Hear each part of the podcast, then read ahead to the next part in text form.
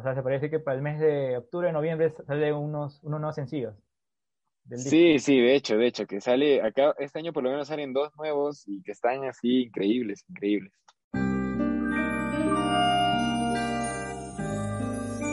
Hola, hola, gente, ¿qué tal? Bienvenidos a un episodio de Apaga tu micro. El día de hoy tendremos un gran invitado. ¿Qué tal, Esteban? ¿Cómo estás? Así es, William. ¿Qué tal, gente? Después de mucho tiempo tenemos una entrevista. Ya saben que siempre venimos con, con la música, con los nuevos artistas que están saliendo eh, de nuestro país, ¿no? Y siempre es interesante conocer más sobre ellos y un poco también sobre su vida personal, si es que es posible, ¿no? Así que dale, William, presentar. Hoy ya tenemos directamente de Cusco, el vocalista de la banda Yardigans, a Jairo Rojas. ¿Qué tal, Jairo? ¿Cómo estás? Hola chicos, bien, bien, muchas gracias por invitarme. Estoy súper bien, súper emocionado de estar con ustedes, apagando el micro. Apaga tu micro, sí. Ahí está. Gracias. A ver, comenzamos, comenzamos, Jairo sí, justo el, día de hoy sacaron un, nuevo Reels, pues, ¿no? un, TikTok eh, mostrando el bosque de, Kenko. Sacarán más canciones en este mes por el aniversario de Cusco y estará incluido Machu Picchu eh, este mes, podría, se podría saber. Eh, sí, vamos a sacar esto más, más reels. Van a ser cuatro canciones en el, en el mes de junio, justo para identificarnos, ¿no? Como una banda cusqueña. Y vamos a soltarlos cada jueves, así que eso es primicia. Y no, no va a estar Machu Picchu porque no se puede viajar. o sea, no, no tenemos tanto tiempo para ir, pero sí van a haber lugares representativos de la ciudad del Cusco. Así es, como justo hemos visto también en algunos lugares, ¿qué tan difícil se les fue acceder? Porque sabemos que es complicado y ahora en la pandemia más aún, ¿no? Fue una locura porque justo grabamos el anterior sábado y el anterior sábado fue el, como que, ¿cómo se diría?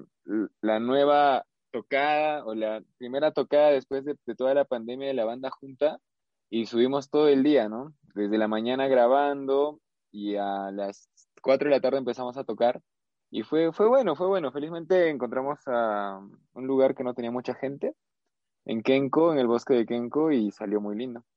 Sabemos que esta pregunta ya la he respondido en varias ocasiones, pero para nuestro público que aún no puede disfrutar de su música, ¿Podrías comentarnos cómo es eso del nombre de, de Jordigans? Ah, ya, siempre respondemos algo diferente. Ah, la, verdad es de que lo, lo asemejamos a la amistad que tenemos de hace tiempo. Diego, el bajista, es mi hermano y pues lo conozco toda su vida. Mamachi, la baterista, la conozco hace como 12 años. Y Brandon es el compañero de colegio de Diego. Y antes Jardigans, que era como que los amigos Jardigans. Y ahora solo Jardigans por un tema, digamos, de, no sé, fácil, fácil entendimiento y buscarnos más rápido. Y estaba bien, bien direccionado esto de los amigos del patio de atrás, ¿no? Como el dibujito, digamos. Comenzó como broma, pero de ahí se quedó y la verdad es que gustó mucho y bien, ¿no? No hay ningún problema. Claro, aparte creo que tenías una banda antes de punk que se llama Backyardigans, ¿o me equivoco? Hacíamos una especie de tributo a Arctic Monkeys hace tiempo. eh, ¿Qué música escuchabas cuando recién comenzabas en la música, no? A los 13 años, por ahí, ¿no? Sí, Arctic es una de las bandas con la que he iniciado en, el tema de musical, los he visto desde sus primeros discos. Pero sabemos que en el Perú dedicarse a la música es, muy difícil, ¿no? Y a veces se tiene que compaginar con otras profesiones. Pero tú cómo ves, más allá del escenario de la pandemia, ¿realmente hay futuro en cuanto a la escena musical acá en el Perú? Yo creo que sí hay bastante futuro. Eh, lo que no hay es quizá una industria formalizada, ¿no? Pero sí se está empezando a dar. Eh, la, mm, pero eso te estoy hablando del tema del rock, porque industria del folclore y de la cumbia sí hay, es gigante en Perú, ¿no? Entonces, para músicos independientes o quizá esto, tirados al indie, al rock o la, a la autoproducción, sí hay futuro, pero hay que ser bueno y hay que invertir bastante también. Ese es un lado que no, muchos de nosotros no, no priorizamos. Y es, y es difícil, es de mucho trabajo, pero no es imposible. Entonces hay que seguir ¿no? con garra, hay que grabar bien, hay que dar buenas performances y hay que destacar de alguna u otra manera en toda la, no sé, amplia escena que ahora se ha construido en todo el Perú. ¿Cuál fue el primer instrumento que vayas a tocar? Eh, bueno, yo canto desde los seis años, entonces vendría a ser mi voz, y de ahí fue la guitarra, o sea, mi instrumento sí predilecto que incluso lo aprendí a tocar cuando estaba enfermo de varicela. Larga historia. sí. Y ahí te empiezas, a, a, componer, ¿no? eh, ¿cómo fueron tu primer proceso de, de- de composición? Yo ya desde colegio, yo tenía una banda de colegio, eh, hacíamos covers, así digamos que nos presentábamos en las festividades o celebraciones del colegio, pero yo ya empezaba a tener ciertas esto, ganas de, de componer cosas nuevas, ¿no? Siempre en mi cabeza estaba el hecho de, de que nadie te va a recordar pues por un cover, o sea, lo máximo que van a decir es de que qué bueno que lo, qué bien lo tocaste y qué bien le sacas el solo, cosas así, pero si quiere, si yo quería hacer mi, mi nombre, así que me conocen como yo soy, em, pues tenía que componer. Y poco a poco se fue puliendo, eh, pasaron bastante tiempo, pasó bastante tiempo, y ya eh, para el año 2014 empecé ya con las composiciones, ¿no? Canciones como Noches sin estrellas o una sola para entender ya salían en esos años. Y volviendo al tema de los instrumentos, Jairo, mencionabas que aprendiste a tocar la guitarra de manera empírica o en alguna academia, algún profesor en particular. Mi amigo, esto, ya tocaba guitarra y recuerdo que a mí me dio varicela. Yo tenía pues dos semanas que estar en casa sin hacer nada y justo cuando yo me empecé a poner mal, él me enseñó algunas cosas y yo empecé a aprenderlas empíricamente. Me colaba las clases de orquestina, musical que había en el colegio y de ahí aprendí poco a poco, ah, por mi cuenta, empíricamente. Y después ya llevé clases con un, profe, o sea, un maestro de guitarra y también un maestro de voz. Lo menciono, Jairo, porque así como tú mencionas que en un tiempo libre que no tenías mucho que hacer porque estabas obviamente enfermo, y ahora con la cuarentena que hemos vivido, muchos se animado a aprender a tocar un instrumento, pero lógicamente ahora es de manera virtual. ¿Tú consideras que se puede aprender a tocar un instrumento así, por ejemplo, en un Zoom como estamos ahorita? Sí, de todas maneras, de que se puede, se puede. Lo que más bien tiene que preocuparse la persona que está aprendiendo es tener ganas y hacerlo todos los días porque es, es constancia, como todo, ¿no? No te va a salir a la primera y hay que seguir y seguir y, y aprender y seguir insistiendo y llenarte de amigos músicos, escuchar música y tener esa pasión por aprender y querer más. ¿Te acuerdas la primera canción que, que cantaste? Era un villancico navideño cuando tenía seis años, pero no recuerdo bien, o sea, sé que fue un villancico.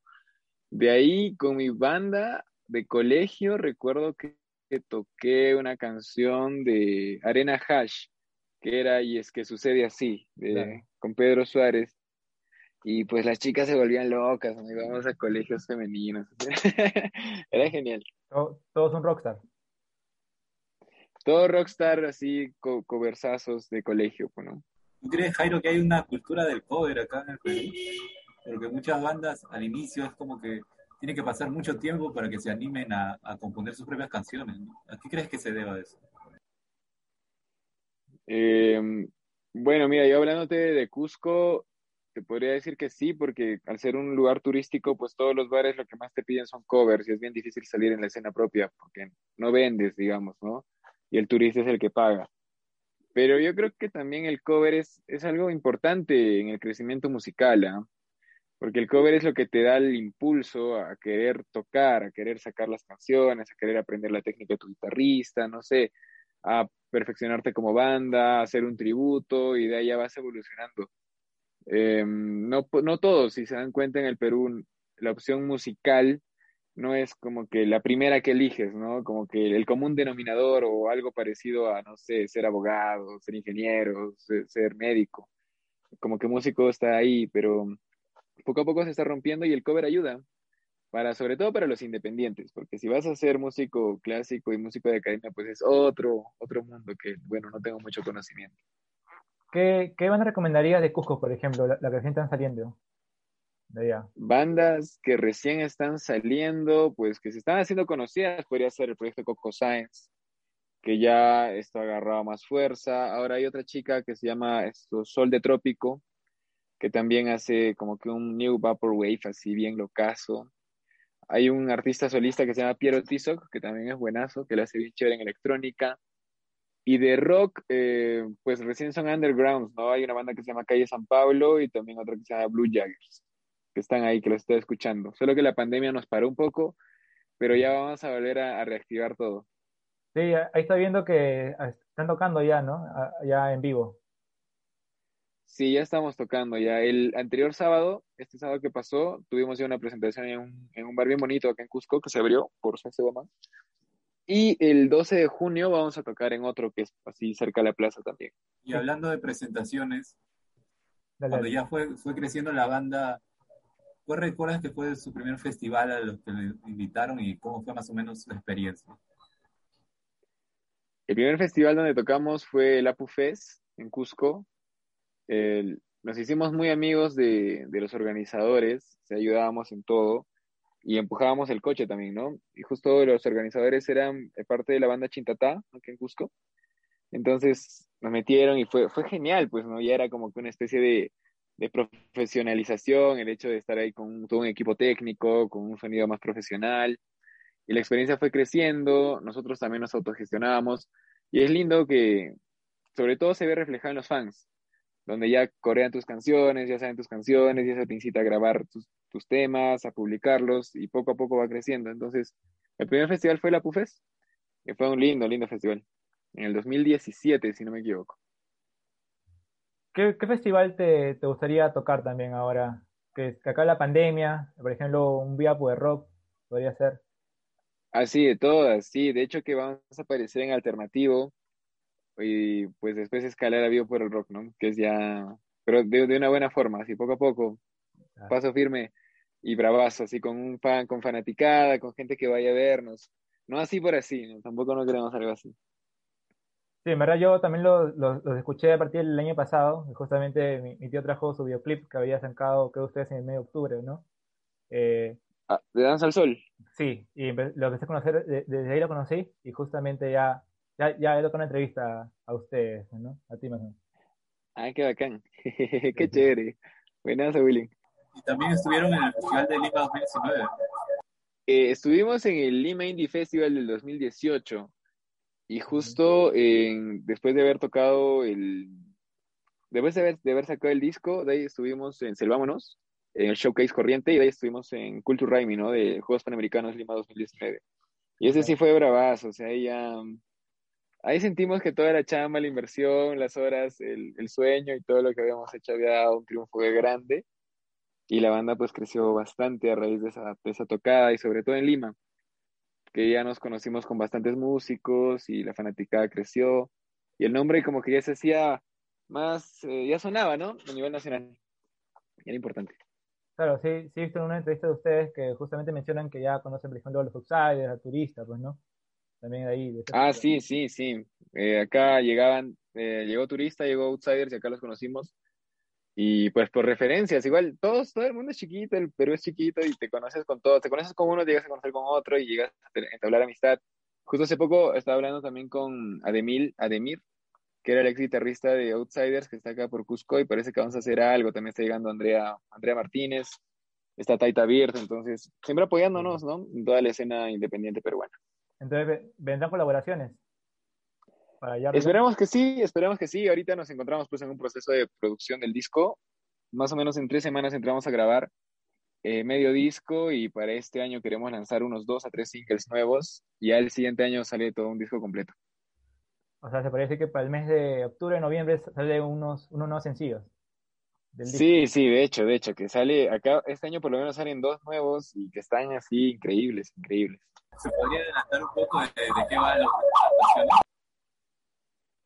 Eh, a ver, es yo que compongo los temas, eh, soy bastante introspectivo. Me gusta como que sentir para componer, ¿no? Tengo que vivirla. Y mm, pues así todo un proceso. Nosotros realmente hacer música acá en Cusco ha sido toda una lucha y habla más de eso y también de un tema amoroso, ¿no? Tema amoroso, de superación, etcétera. Hay, hay canciones con títulos como Labios Rojos, eh, Ella no es mía, eh, Infección, etcétera. Entonces, va, va por ahí más o menos la, la onda del nuevo disco. Claro que ya no es comparado al primer, al primer disco con un sonido un poquito más adolescente, efervescente, que todo le va a salir bien y rock and roll y somos la generación y todo eso. Ahora es un poco más, más pausado, más introspectivo, hasta un poquito más oscuro, creo, de mi parte. Sí, por ejemplo, eh, creo que está de moda un poco ahora el, el post-punk, ¿no? Más el post-punk ruso, se escucha mucho. El ¿Qué, post-punk ruso escandinavo. sí, ¿qué, qué opinas? ¿Qué opinas sobre ahora la nueva movida que hasta españoles hacen? eh, ¿Te atreverías a hacer también el post-punk? eh, estábamos haciendo una especie de eso, o sea, es que, mira, yo soy desde chiquillo, pues por parte de mi tío escuchaba bastante de Page Mode y todo, digamos, la, toda esa onda que, que, que desencadena, ¿no? Con New Order y no sé, etcétera, etcétera. Entonces, ahí es, siempre lo, lo, lo, ¿cómo se dice? Lo viejo va a regresar y se va a hacer nuevo y así es todo un ciclo, o sea, entonces es importante tenerlo, me vacila mucho la música, incluso escuché ahí, como, no sé, a youtubers haciendo versiones de Tusa así en, en post-punk y me parecía excelente, porque de eso se trata, ¿no? La música. Tienes que probarlo, tienes que probarlo y sentirlo y bien, me parece excelente. Y volviendo un poco al tema de la composición, ¿consideras que es más complicado escribir sobre amor o sobre desamor? Mira, mi experiencia, sinceramente, tengo una canción, tendré dos, dos canciones de amor y tendré ocho de desamor. Creo que es un poquito más fácil el desamor, ¿no? Como que lo sientes más. Pero para amor también, pues hay que, hay que lucharla. Claro que también mis, mis, momentos de composición ahora no han sido tan amorosos, que digamos, y por eso también se puede dar. Pero te pasa que la gente cuando escucha esas canciones te preguntan si es algo personal o por qué tantas veces te han roto el corazón, pero a veces no entienden que escribir una canción es como escribir, no sé, pues una novela, un libro, no necesariamente tienes que ser tú, ¿no? Claro, no necesariamente eres tú, o sea, puede ser la historia de tu amigo incluso, puede ser algo que te, que te ha pasado, pero depende, ¿no? del compositor también. Yo justo la otra vez hablaba con Coco Sáenz Coco me decía de que él inventa, ¿no? O sea, como que él, él, crea la historia y él compone a raíz de una historia ficticia o algo así. En cambio, en mi caso, yo sí compongo a raíz de, de cosas así personales, de, de, sentirla, ¿no? De me caí, compongo de lo que me caí, cosas así. Bien, Jairo, ahora vamos a entrar a, a las preguntas random, ¿no, William? Sí, eh, a ver, son preguntas así aleatorias. Vamos con la primera. Ya. Eh, ¿Hoy qué música has escuchado? Hoy, mira, hace un ratito está en mi playlist, está San Selena, y de ahí esto, ¿cómo se llama este brother? Eh, Camilo, Camilo es, ¿no? No, no, no. Me, me olvidé, ¿cómo se llama el nuevo? El, el que canta con su flaquita de baluna. Raúl, este, Raúl Alejandro. Camilo es el de Baluna. ¿no? No, de Baluna. Claro, Ah, Camilo, y después Raúl Alejandro, que es todo de ti, creo que hay un nuevo tema Sí, que es- salió. es- Está bacán, buenazo. Sí, sí, que, que ha pegado mucho, ¿no? TikTok. Uf, sí, desde el 20 de mayo, brutal. Sí, increíble. Increíble también cómo ha crecido, también como artista, Raúl. Sí, y bueno, es bueno, muy bueno. O sea, tu playlist puede ser bien variada. ¿Qué géneros podríamos encontrar ahí? Justo ahora hacía ese tema de Spotify y salía desde Dua Lipa hasta Armonía 10. Es que trato de, de tener todo, ¿no? Claro. El Spotify, no sé, puedes grabar todo y es genial, entonces tengo todo, tengo todo. Bien, ahora vamos con otra pregunta también así, media curiosa. Eh, ¿qué has soñado hoy, por ejemplo? Pucha, qué, qué bravo. A ver, ¿qué he soñado hoy? He soñado que, que estaba con una ex flaquita y que estábamos hablando y me decía el mismo chongo de siempre, no, no hagas música. Y decía, no, loca, ahí queda todo. Y me fui. ¿Crees que, o sea, eh, es más fácil componer de desamor que, que hablar de amor, ¿no? No, y sobre todo si en alguno de tus sueños, por ejemplo, después de- te levantaste y empezaste a escribir, ¿no? Podría pasar. Sí, muchas de las canciones me, me, me salieron en sueños. Digamos, Generación, el riff, eh, lo, lo imaginé soñando. Entonces me desperté ese rato y lo tarareé y al día siguiente lo, lo, lo hice, ¿no? Lo hice maqueta. Y sí, muchas de las canciones, claro que también hay que leer, hay que como que hurgarse. Yo soy mucho de hurgarme, las palabras, buscar, no sé. De esto, tema de producción, ¿no? También producción lírica, producción de, de la letra misma. Siguiente pregunta. ¿Algo nuevo que hayas aprendido en la cuarentena? He perfeccionado mis dotes culinarios y también aprendí un montón de, de grabación y mezcla en Ableton con la, con, con la computadora, ¿no? Claro. A ver, esta pregunta no es tan random, pero también se le hemos hecho a otras bandas que hemos entrevistado. Con este tema de la pandemia, algunas han como que perdido seguidores y otras han ganado más que todo. ¿Tú cómo consideras que es el caso de Jordi? Yo creo que Jordi, o sea, no, no ha crecido exponencialmente, tampoco es que haya perdido seguidores. Nos hemos mantenido en lo mismo, sobre todo por el hecho de que no hemos lanzado nuevos, nuevas canciones desde el 2018. Este año ya vamos a evaluar nuevamente este lanzamiento, pero personalmente yo como Jairo, yo creo que sí he, crecido bastante como artista y sobre todo acá en Cusco me conocen más personas. A veces no sé de dónde me hablan y la mayoría son chicas, ¿no? Y ahí vas conversando y vas hablando tranquis. todo un rockstar ya, todo un rockstar. Eh, estoy tratando de, de, meterme esa idea a la cabeza porque ya sale el segundo disco y tenemos que lucharla hasta el final y, y al final tienes que ser rockstar, pues, ¿no? Claro. Eh, ¿qué, ¿Con qué otras? Dale, William, tú. Este, ¿Con qué cantante te identificas, o sea, a seguir o de, ejemplo lo tomas, por ejemplo, un, un, peruano, por ejemplo? Peruano, Salim Vera.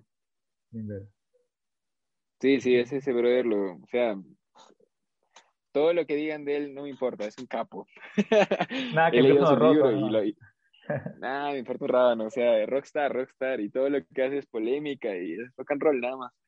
Sí, muchas parte de la cultura de rock, ¿no? Los comentarios polémicos de muchos artistas, quizás, pero nada le va a quitar todo lo que ha conseguido, lo que ha inspirado. No, y sí, ha inspirado, uf, a mí, a mí me inspiró un montón, yo lo escuché desde su primer disco Lívido, justo porque mi papá me lo trajo, y de ahí me quedé locazo con el disco Hembra, yo tendría, ¿cuánto? Unos siete, ocho años, y escucho esa vaina, y ya, pues, o sea, ya era una locura, ¿no? Y saber que había producido con Tito González, de Soda Stereo, porque Soda también es otra banda que me marcó, Cerati, y de conozco a los Arctic Monkeys, y con Alex Turner sí ya tengo un viaje maldito toda mi adolescencia, hasta ahora sigo teniendo un viaje con ese loco, y ahora, hace poco, realmente tengo mucha influencia de León Larregui por Zoe, y parte de los Bunkers, entonces, como que por ahí andamos, ¿no? que me, me inspiran esa, esa gente loca, rockstar. Ahí estoy asimilando todo su, su potencial. ¿Con qué otras actividades que están fuera de la música compaginas en tu vida, en tu día a día? En mi día a día, bueno, para comentar, yo soy ingeniero civil, aparte de, músico, y ejerzo. Entonces estoy trabajando en eso. Eh, también, bueno, hago producción, estoy produciendo una banda amiga acá y a tocar, a tocar, a tocar como loco. ¿Cómo haces? ¿Cómo haces para tu vida de ingeniero civil, separar eh, y el músico? ¿O todavía no se, todavía no se muy complicado todavía? Es muy complicado a veces. O sea, hay días que son tranquis y hay días que son bastante complicados. Eh, porque aparte de, de, la chamba, digamos que es Yardigans, también estoy como ingeniero civil y aparte también trabajo en una agencia de management de Lima que se llama Sumo Colaboratorio. Eh, soy asistente allá y, pucha, veces se me junta todo y es muy terrible, pero necesario, ¿no? Para aprender a hacer muchas cosas. La verdad estoy a punto de, de, de ya decidirme a ser solo músico para impulsar el proyecto, impulsarme a mí mismo y impulsar el segundo disco, que es lo que ahorita nos tiene más así enfocados para salir adelante. Pero sí es complicado, sobre todo ahora que ejerzo, ¿no? Que ejerzo bastante y ya son cinco años, pero ahora se ha puesto un poquito más delicado por el tema de la pandemia. Uh -huh. Ahora cerramos con la pregunta más random de todas. A ver. no me digas personaje? Castillo o Keiko, por favor. No, no. no me digas eso. no, vale, a, otro, a otro le preguntaba lo mismo ¿no? y no quiso responder. Pero... Uh... ¿Quién, ¿Quién, quisiera? ¿no? ¿Quién quisiera? Ya. ¿Cuál fue tu personaje favorito de los Backyard? Eh, Jairon. también, también. Pablo, Pablo también, ¿eh? Pablo también es bueno. Pablo era bueno, pero. sí, Pablo también es bueno, todos sus Picasso. Y claro que no vi mucho el, el dibujito. Mi, mi, primito era el que veía más, pero ahí, ahí vi que Tyrone, ¿no? Y justo Jairon salía exacto. dale, dale, William. Gracias, gracias Jairo por haber estado el día de hoy con nosotros. Muchas gracias. A ustedes, chicos, muchísimas gracias y les deseo lo mejor, muchos éxitos. Y estamos en comunicación de todas maneras. Muchas gracias por impulsar ahí la música en el Perú. Son grandes. Sí, sí, eh, eh, esperamos, esperamos cuando ya saques tus sencillos, tus sencillos y también tu álbum. Ajá. Cuando sale el disco, ahí sí, sí. tener acá. Claro. Pucha, escríbanme, yo estoy ahí feliz. En septiembre, yo creo que está saliendo el primer single y ahí ah. vamos a, darle con todo. Acá, Jairo. Muchas gracias. Chévere, Jairo. Gracias, gracias por la buena. Cuídense, chicos, la mejor vibra. Listo, gracias. Y esto ha sido todo por hoy. Espero que les haya gustado este nuevo episodio de Apaga tu micro, que otra vez estamos con el rock nacional, indie rock, apoyen el rock peruano, que tiene mucho, mucho talento, no, no es líquido, no es amén. No es lo que ustedes escuchan en la radio, en su radio Oasis, en Oxígeno. Bueno, radios que también alguna vez quisiéramos trabajar, pero no, hay muchas bandas más que, que esas, pues, ¿no? ¿Sí no, Esteban? sigan y apoyen la música peruana y apoyen también a los nuevos youtubers, al nuevo talento de YouTube, porque también ahí está complicado. Y, y suscríbanse, suscríbanse al canal también, ahí, apoyando, suscribiéndose al canal, eh, dándole like, dándole like ahí. Ah. Bueno, esto ha, sido, ah. esto ha sido todo por hoy, muchas gracias. Ah. Chao, chao. I'm never switching up. Fell off on my nigga, then we picked it up. Little mama thick as fuck, she drop it, then she pick it up. My sick was filled with bugs. Hey.